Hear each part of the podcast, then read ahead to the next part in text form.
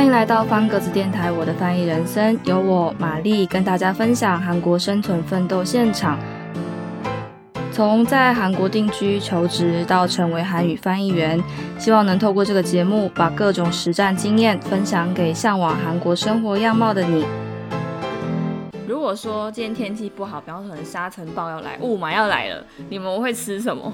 哦，吃五花肉、烤肉，这到底是为什么？就是因为在韩国有一些人是在现场工作，我就在户外的时候，对，可能吃烤肉的时候会灰尘一起消化的感觉。你们这么讲究医学根据，然后现在跟我说沙尘暴来可以吃肉，把灰尘压下去，就是找借口啊，想吃然后没借口，对，被发现的。各位听众朋友，大家好，我是玛丽。今天这集很特别哦，我首度在我的翻译人生邀请来宾一起录音。今天的来宾是我的韩国朋友，同时也是一位 YouTuber 安妞小炫。安妞小炫是非常喜欢台湾的韩国人。他曾经在台湾工作生活过一段时间，然后他也是一位翻译员，常常会分享对台湾的文化冲击，不仅很有趣，也非常欢迎大家追踪订阅。那我们接下来就请安妞小炫跟听众们打声招呼，也顺便宣传一下自己的频道吧。嗨，大家好，我是玛丽的韩国朋友，也是一位 YouTuber 的安妞小炫。我目前在我的 YouTube 频道上，主要介绍台湾跟韩国的文化差异，还有外国人在台湾的生活等等。大家有空可以来看我的影片哦，欢迎大家订阅、按赞、开启小铃铛。好，我记得你之前在韩国人在台湾受到的文化冲击二这集有曾经提到过，韩国跟台湾有很多不一样的迷信，当然也有重复的啦。那有些跟台湾是蛮像，比方说写名字不能用红笔，或者是不能送鞋子之类的，这些我觉得都还蛮有意思的。那韩国有一些。嗯，应该算是只有韩国才有的迷信，比方说像是考试之前不能喝海带汤啊，或者是比方说滑倒或跟滑倒或者是跟掉下来东西有关的一些迷信。那刚好其实我在韩国生活也蛮长一段时间，然后也有一些是我刚好有听说过的，所以今天这集就想要来跟小炫聊一聊在韩国跟在台湾一些跟迷信有关的主题。好，那像我自己在韩国生活这么长一段时间。我觉得提到迷信两个字啊，我可能会比较有印象，或是第一个会想到的就是之前我记得我的韩国室友在交换学生的时候，我的室友跟我说，就是首尔的那个德寿宫旁边不是有那个石墙路吗？然后就说情侣不能够一起走那一条，不然就会分手。然后那时候我就觉得天哪，这个也太可怕了吧？那就是想顺便请问一下，就你一个韩国人的立场而言，好了，你为什么你觉得怎么会有这样的说法？那你自己的想法又是什么？主要是因为那边都是之前不是王住的地方吗？有后宫，以前以前历史古代王朝的王住的地方是，还有有一些住在那边之前住在那边的后宫都是只能等王王找他嘛，所以呢，那边有很多后宫的恨。充满怨恨的一个地方，对，是是，所以如果情侣啊，情侣一起去那边的话，可能会分手，都是，所以就是跟历史有关的，是，不过都是迷信而已。因为为什么我会问这个嘞？其实我那后来我自己有上网去查一下，我说怎么会有这样的迷信出现。然后有另外一个说法，是因为那一条路的尽头是处理离婚案件的法院，家庭法院。所以说大部分来到这边的男女啊，他们就是要。走这一条路去办离婚，这就是一个不是不好的征兆。但是因为我自己听说完这个迷信之后，就觉得说，哎，还蛮毛骨悚然。但是我好像没有到非常的相信，因为我后来跟当时的男友，现在的先生，我们也是很常去那附近就吃东西啊、散步啊、逛街，然后也没有因为这样就吵架或分手什么的。所以我觉得。还是宁可信其有，不可信其无了。但是也不需要觉得好像一定会发生什么事情，是都是迷信而已。对对对，那你要不要讲讲一下你自己觉得比较深刻的迷信？我有听说过晚上在睡觉的时候，韩国人觉得如果晚上睡觉开电风扇就会死掉。请问，请问这是真的吗？韩国人，身为一名韩国人，我觉得这个诶说法是迷信。比如说，如果吹电扇睡觉的话，可能会造成一些空气不足啊，或是低体温症等一些问题。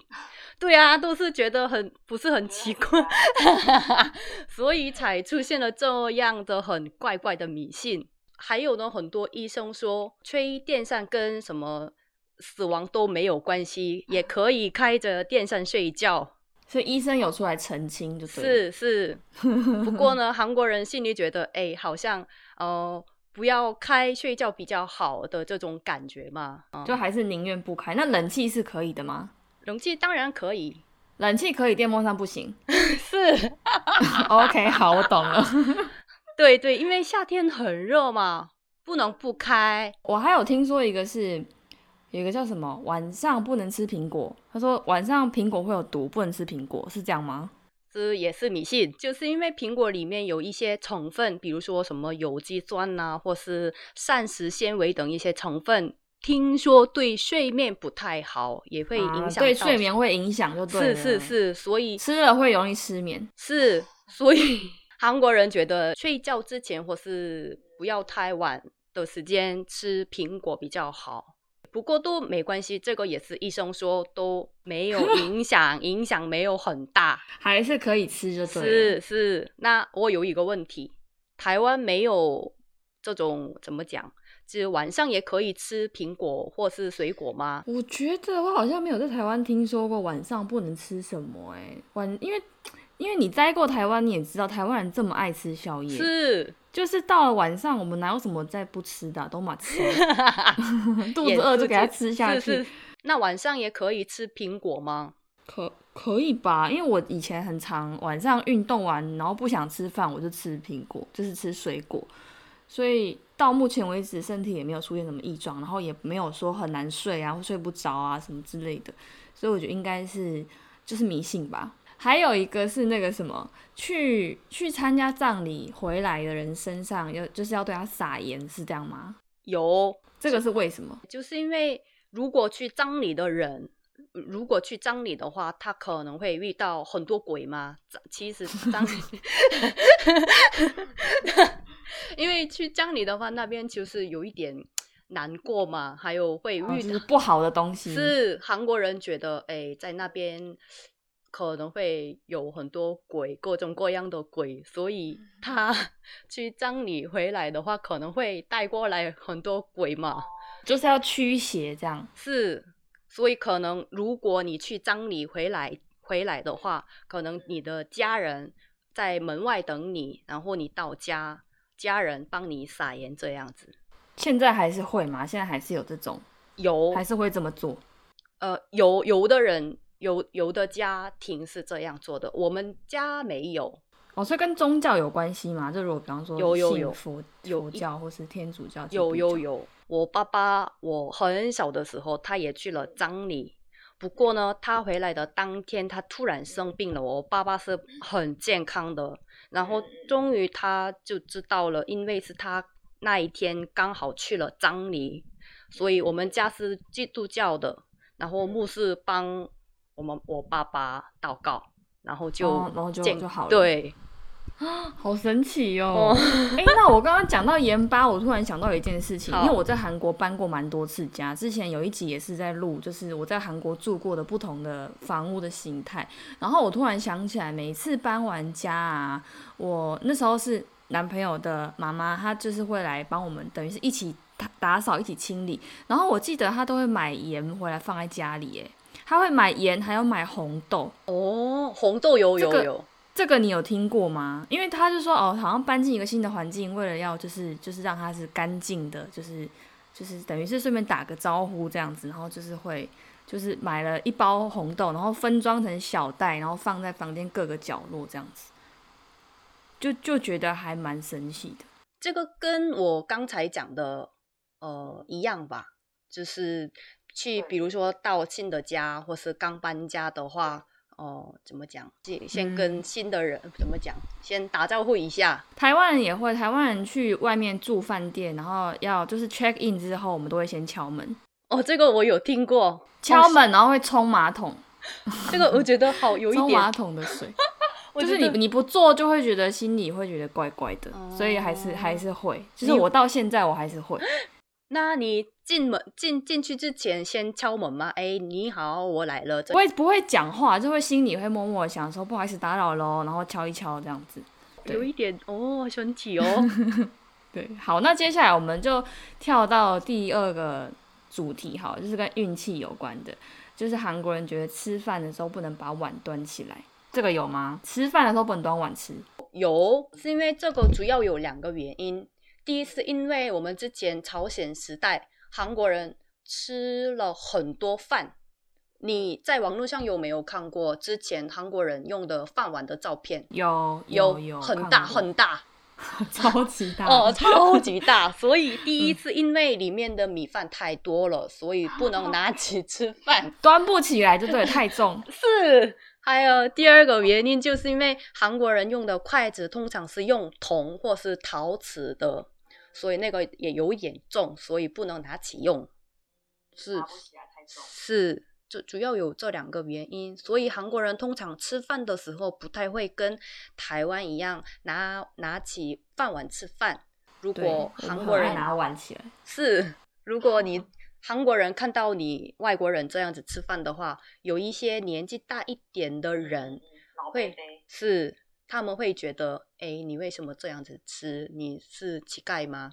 就会觉得你像乞丐就对了，是不能拿起来吃。对，不过年轻人不太会介意，吃饱就好。讲到这样，我好像真的还蛮少在韩国把碗饭碗拿起来的，通常都是放在桌上，就是可能有一点潜移默化，不知不觉当中就就变成这样子。对，因为我们小时候，如果我们拿拿拿起吃。拿起饭碗吃饭的话，可能会爸爸妈妈跟你说会骂，对对，你不要这样子，你是乞丐吗？很像乞丐一样这样子。了解了解。然后我还有查到另外一个是年纪啊，比方说九岁、十九岁、二十九岁、三十九岁，你如果是九，就是岁数，你逢九的话，就会容易有厄运，不好的事情会发生。那因为像我们是同年嘛，我们两个都是一九九二，是那。在台湾用台湾年纪来计算的话，我们今年刚好是二十九岁，对不对？哦，真的吗？对不对？我们今年刚好二十九岁，那我们要小心呢。那你有没有听过这个？就是是九的话，就容易有不好的事情发生。有这个在韩国叫做阿 hope 数，就是逢遇逢九嘛。那比如说十九岁的时候，说是二十九岁、三十九岁这样，特别小心。对我今年韩国年纪是三十一岁。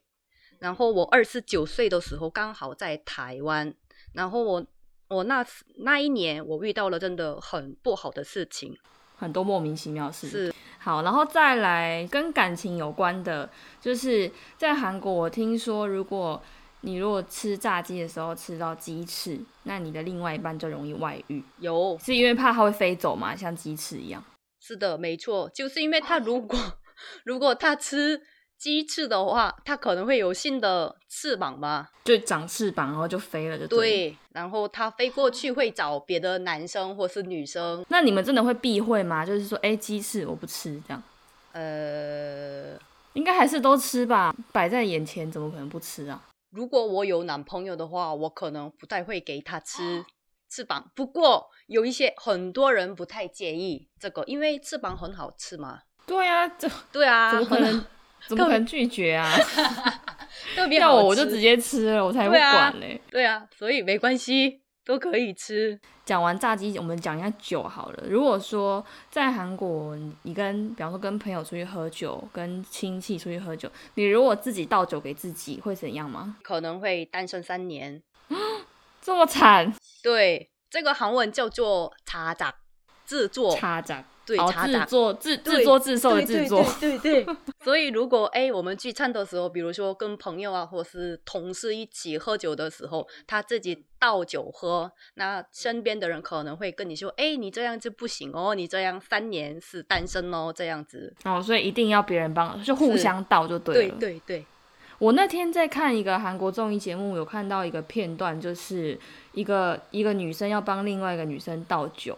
然后就是接酒的那个女生，她本来是两手捧着酒杯，然后后来她朋友旁边有人叫她，她就把那个扶着酒杯的一只手拿掉，就变成她只有一只手拿酒杯。然后那个倒酒的女生就是觉得好像不是很高兴。哦，所以说，如果只只用一只手接酒也是不行的吗？要看对方吧。会觉得没有礼貌吗？就是如果你你要接接酒的时候，你没有两只手的话，对，通常跟长辈啊或是长官一起喝酒的话，一定要扶手。啊、扶着就对了。对你跟我如果一只手，我跟你的话就没差吧？对啊，没关系，随便喝 随便，直接整瓶拿起来。都没有关系。不过在韩国跟呃长官或是长辈一起喝酒的时候，特别要注意。还有一个是那个什么，不能吃最后，比方说我们刚刚讲炸鸡好了，这样一一盒炸鸡打开，然后大家夹夹夹，可能夹到剩最后一块，吃到那一块会怎样？呃三年单身，也是单身三年，对这么惨。所以如果说今天有一个人他自己帮自己倒酒，然后又很倒霉吃到剩下最后的鸡块，他就会单身六年，这样吗？也是。不过呢，我主要是最后剩下的食物的话，我韩国人是蛮蛮重视看脸色嘛。对，就是不不不不好意思去夹对。对对，所以通常如果你你有没有经呃，你有没有看过，就是跟韩国人一吃饭的话，可能韩国人会剩下一个食物，就会摆一个一个东西在那边，我就觉得很想对把它解决掉，因为就你知道台湾人不喜欢浪费，对台湾人不喜欢浪费食物，我就会觉得你们到底是有没有要吃，然后就是你们很想吃，只是让给你吃，让对方让让给对方吃这样子。就会一直让来让去，然后如果是我，我就说，哎、那这个我帮大家解决哦，就是我不想看他一直摆在那，我会觉得很痛苦。对，韩国人心里是很想吃，不过就有一点不好意思吃这样子。如果说吃的话，会就是看在别人眼里，他会觉得你很贪吃吗？哎，不会不会不会，不会吗？不是，不过要看情况，比如说你跟长辈一起吃饭，不过你吃这个最后剩下一个的食物的话，他心里可能会觉得，哎，这个人没礼貌，哦，这个人可能很饿。对对对对，你很饿吗？那我们感情的部分就聊到这边，然后再来有一个跟健康有关系的，好了。我在那个什么有一部在台湾很红的韩剧，就是《机智医生生活》，你应该有听过那个，因为那个在韩国也是非常受欢迎。然后里面的那个有一个女医生叫宋和，然后每次她乐团她要唱歌之前，她都会先吞生鸡蛋。然后那时候其实是我第一次接触到这个这么冲击的画面，我想说天呐！所以你们你们真的有这样子会认为吗？就是你如果就是要顾喉咙，或者是你觉得你的嗓子有怎么样，你就是想要吞个生鸡蛋吗？这个也是医生说没什么影响，没有医学根据就对对。。不过呢，之前在韩国的很有名的歌手都是蛮喜欢吃一颗生的鸡蛋。真的会吃就对了，对，不过就是把蛋敲破，然后直接喝下去，这对样。，不过它不好吃嘛，都有一点怪怪。对，所以你没有吃过，是不会这样吃。对，一一般人应该不会有这个需求啦，对，是是是，我不用唱歌。我也不用，所以我应该未来应该也是不会有有这样的需求。然后再来是，如果说今天天气不好，比方说可能沙尘暴要来，雾霾要来了，你们会吃什么？哦，吃五花肉、烤肉这肉，到底是为什么？我不懂，你可以解释一下吗？就有一个韩国人的立场来讲，就是因为在韩国有一些人是在现场工作，或是在春天，特别是在春天会有很多雾霾嘛，然后你就在户外的时候，，对，反正是这个时候觉得一定要吃烤肉，这样可能吃烤肉的时候会灰尘一起消化的感觉。你们这么讲究医学根据，然后现在跟我说沙尘暴来可以吃肉，把那个 把灰尘压下去，不过呢，我觉得只是韩国人想找个理由吃烤肉吧。就是找借口啊，想吃然后没借口，然后随便掰一个说什么哦天气不好，下雨 下雨就要吃吃煎饼，对对下雨天要吃煎饼配玛格丽酒，然后反正就是各各一个食物，就是配一种理由就对了。对，被发现所以。那个时候我们才上次情人节的时候，我们才录一集，就是说有各种每一个月都有一个情人节就对了啦，反正你们就什么都可以过。我就觉得真的好好笑，好花钱哦。我们还有最后一个跟健康有关的，就是跟刚刚讲烤五花肉有关啊。其实我们在烤肉的时候，有时候会把那个羊菇，羊菇就是倒过来放在那个烤盘上烤。那如果说烤菇烤完，它不是会有那个汤汁嘛？就是在它那个那个就是怎么讲，菇的中间一圈这样子。那你们会觉得那个那那个烤出来的汤汁是像是有点像补药的感觉吗？我不知道有没有补药的效能，不过重点是它很好吃。对，还有呢，如果对方给你吃这个出来的汁的话，可能他。很喜欢你，就是因为觉得你是很很重要的人，就对，就像你吃炸鸡的时候把鸡腿让给对方这样子的概念嘛。是，就是因为他第一次量比较少嘛，只有老板通常给你三颗四颗而已。还有呢，哦，还有他呃烤出来的吃是很好吃的，所以自己自己也很想吃，但是舍不得，然后就就就就觉得哎好，那既然你比较想吃，就让给你，就代表他很重视你这个朋友这样。对，可能。男朋友或是老公才可以给你。我记得我以前跟你吃饭的时候，你好像有一次也是把羊菇给我。哇，我不知道是不是我记错，我记得好像是你，然后你好像有跟我讲过这件事情，就说就说哦，因为你是我很好的朋友，所以对，有吗？好，志炫呃不是小炫很好，没有，因为我们我们认识很久了，所以有一些事情可能就是在。默默之中记得，但是不确定是什么时候发生，但是觉得好像我印象中好像是你，应该是我吧？对，我觉得应该是你。然后最后我有整理出一些，我觉得台湾跟韩国都有共同的，应该算这样的同样的禁忌，就是在韩国也不喜欢，在台湾也不喜欢做的事情，就是送鞋子。送鞋子，你们是不是也不行？对，不行，这个跟吃呃鸡翅一样的概念。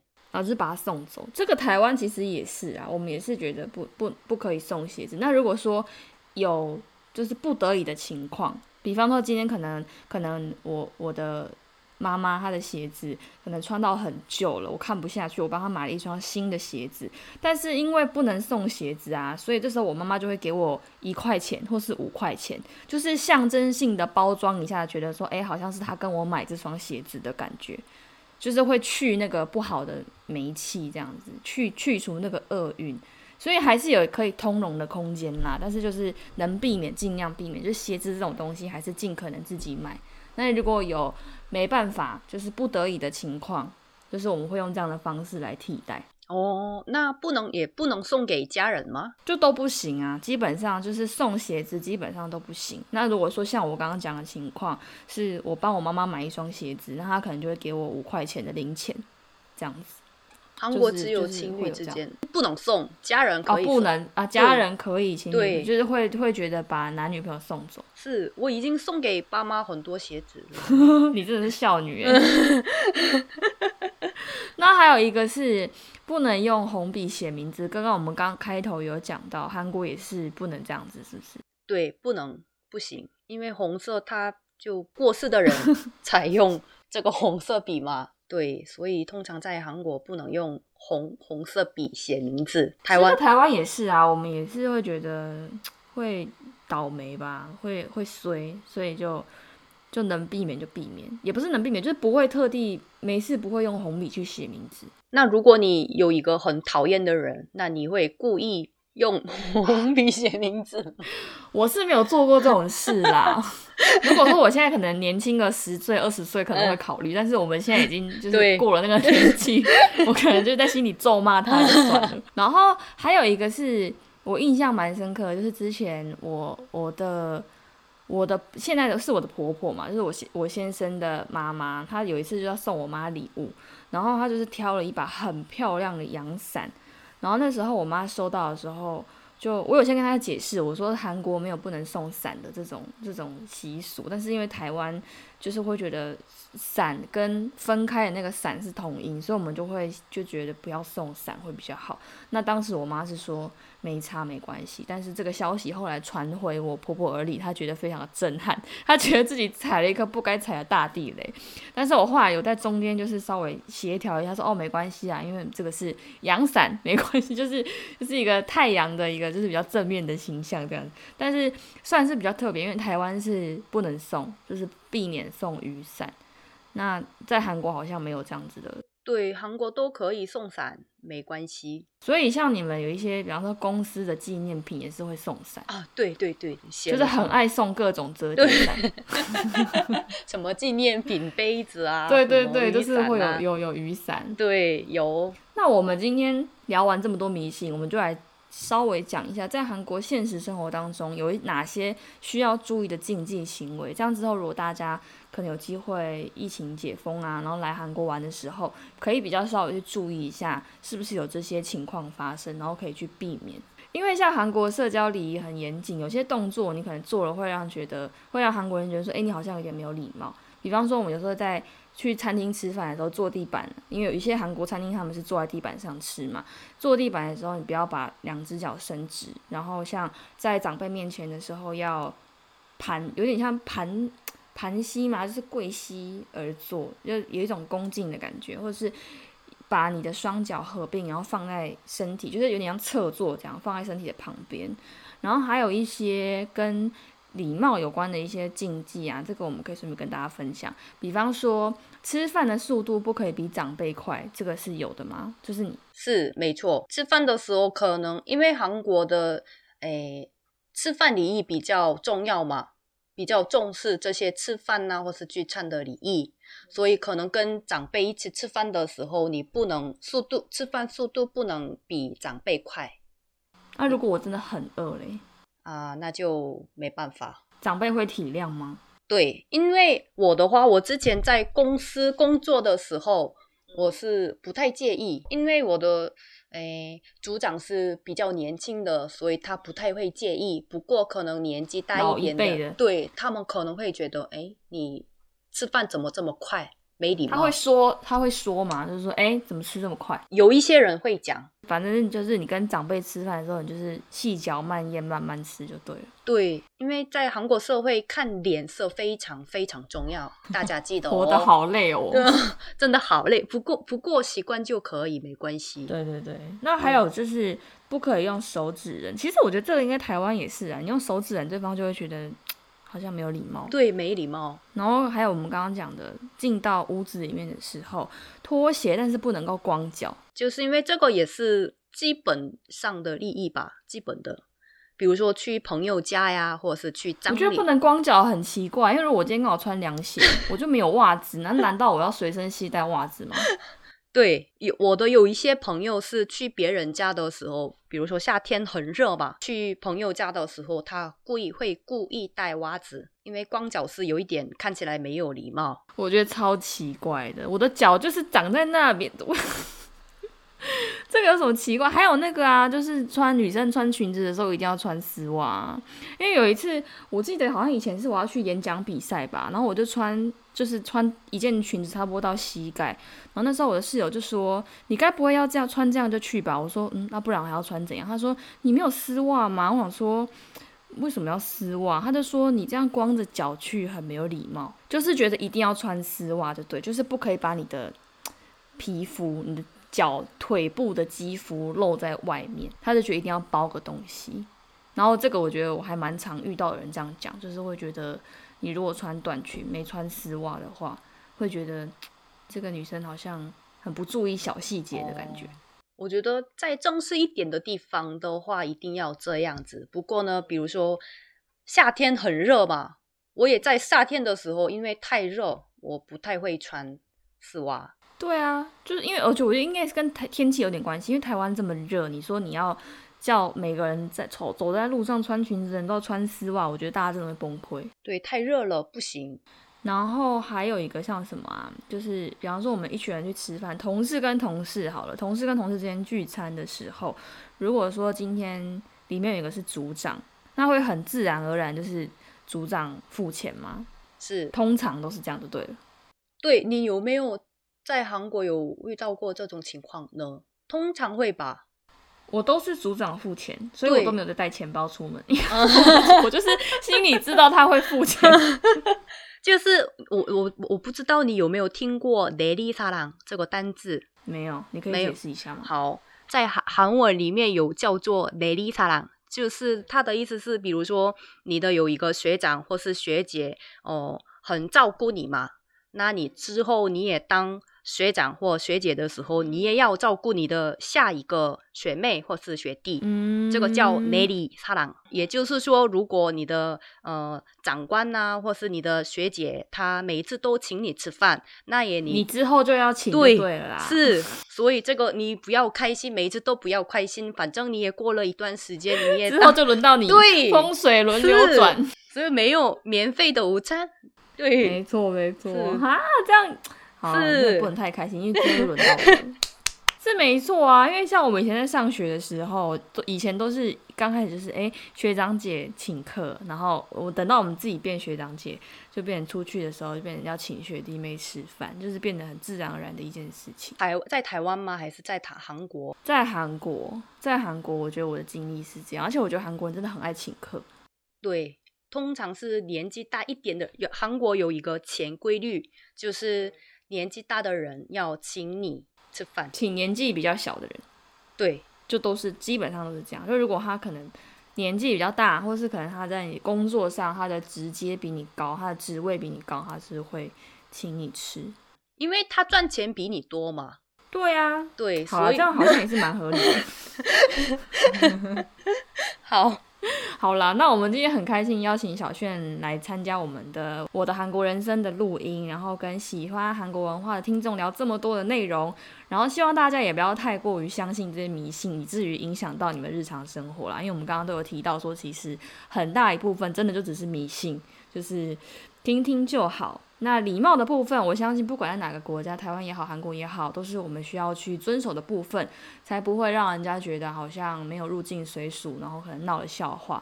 那今天这集我们就先聊到这里，期待下一集节目，小轩会跟我们分享关于韩国工作的甘苦谈，那敬请大家期待哦。那我今天特别开心，能跟玛丽一起录音 podcast，真的，大家、我要只插一句话，因为我们哦今天好像是第一次用中文聊天，啊，对，是因为 所以我觉得很尴尬。我也没有听过玛丽说的这么多。大家如果今天的这个内容很有趣的话，请大家跟朋友一起分享玛丽的的韩国人生。还有，如果大家有空，也可以来看我的频道，看影片，按赞。嗯，多多支持安妞小炫的影片，然后还有我们这个 podcast 的节目，希望大家会喜欢，谢谢大家喽。本集节目是由方格子我的翻译人生共同制作。如果你喜欢我的节目，欢迎追踪、订阅、分享给你的亲友。想知道更多关于翻译工作与韩国生活，欢迎上方格子网站搜寻我正在连载的专题《我的翻译人生》。这里的人生是韩国补品的人生，描写在韩国生活的在地观察记录，欢迎大家多多关注。